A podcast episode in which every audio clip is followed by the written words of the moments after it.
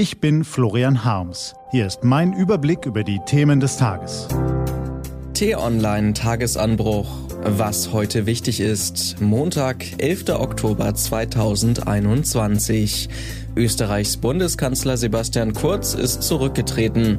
Doch ein Ende der Ära Kurz ist das noch lange nicht. Geschrieben von Peter Schink, gelesen von Lars Feyen.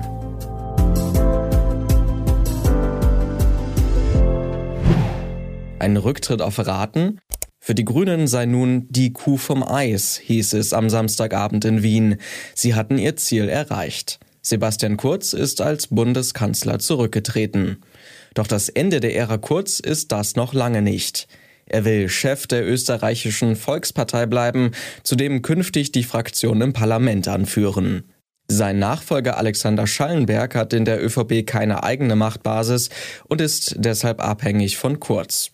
Schattenkanzler wolle er künftig sein, fauchte die SPÖ-Vorsitzende Pamela Rendi-Wagner noch am gleichen Abend.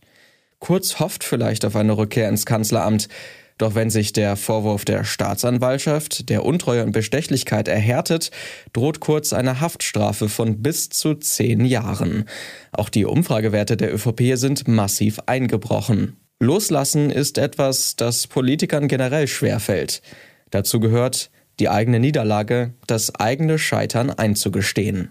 Es ist kurz gar nicht zu verdenken. Erfolgreich ist in der Politik nur, wer sich ständig sicher ist, das Richtige zu meinen und zu tun. Es gibt auch hierzulande eine lange Historie derer, die nicht abdanken wollten. So saß etwa Helmut Kohl auch nach dem Ende seiner Kanzlerschaft noch vier Jahre als einfacher Abgeordneter im Bundestag, kritisierte noch im Jahr 2011 den von Angela Merkel eingeleiteten Atomausstieg. Wieso? Weil er meinte, noch immer etwas zu sagen zu haben. Den richtigen Zeitpunkt, sich zurückzuziehen, hatte er da schon längst verpasst. Doch es gibt auch Gegenbeispiele. Andrea Nahles ist so eines. Als nach der verlorenen Europawahl der Druck auf die SPD-Vorsitzende zu groß wurde, trat sie nicht nur als SPD-Vorsitzende zurück. Sie gab auch den Fraktionsvorsitz und ihr Mandat auf und verabschiedete sich vollständig aus der Politik. Kein Tod auf Raten, sondern eine bewusste Entscheidung, sich aus der ersten Reihe zu verabschieden.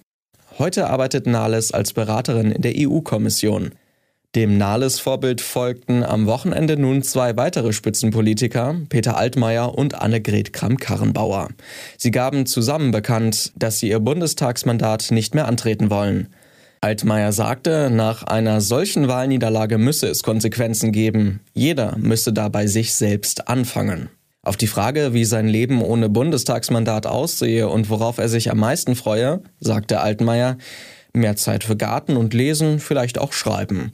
Und ich werde mich auch künftig als Bürger an politischen Debatten beteiligen, wo immer dies in der Sache geboten ist. Ein würdiger Abgang mit 63 Jahren. Zugleich ein neuer Politikstil.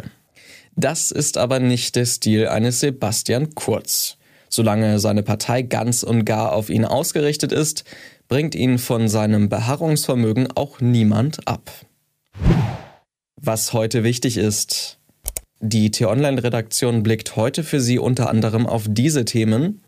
Die ungestellte Richtungsfrage. Eines kann man mit Sicherheit über Armin Laschet sagen. Er versucht nach der Wahl in der CDU einen geordneten Prozess aufrechtzuerhalten. Es geht um eine persönliche Erneuerung der Partei. Und die CDU muss eine Richtungsfrage beantworten, der man sich schon lange nicht mehr gestellt hat.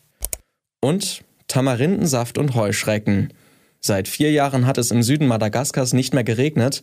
Der nächste Regen wird nicht vor Mai erwartet. Doch nicht nur Madagaskar ist von einer ungewöhnlich starken Dürre betroffen. Die Klimakrise ist angekommen. Diese und andere Nachrichten, Analysen, Interviews und Kolumnen gibt's den ganzen Tag auf t-online.de.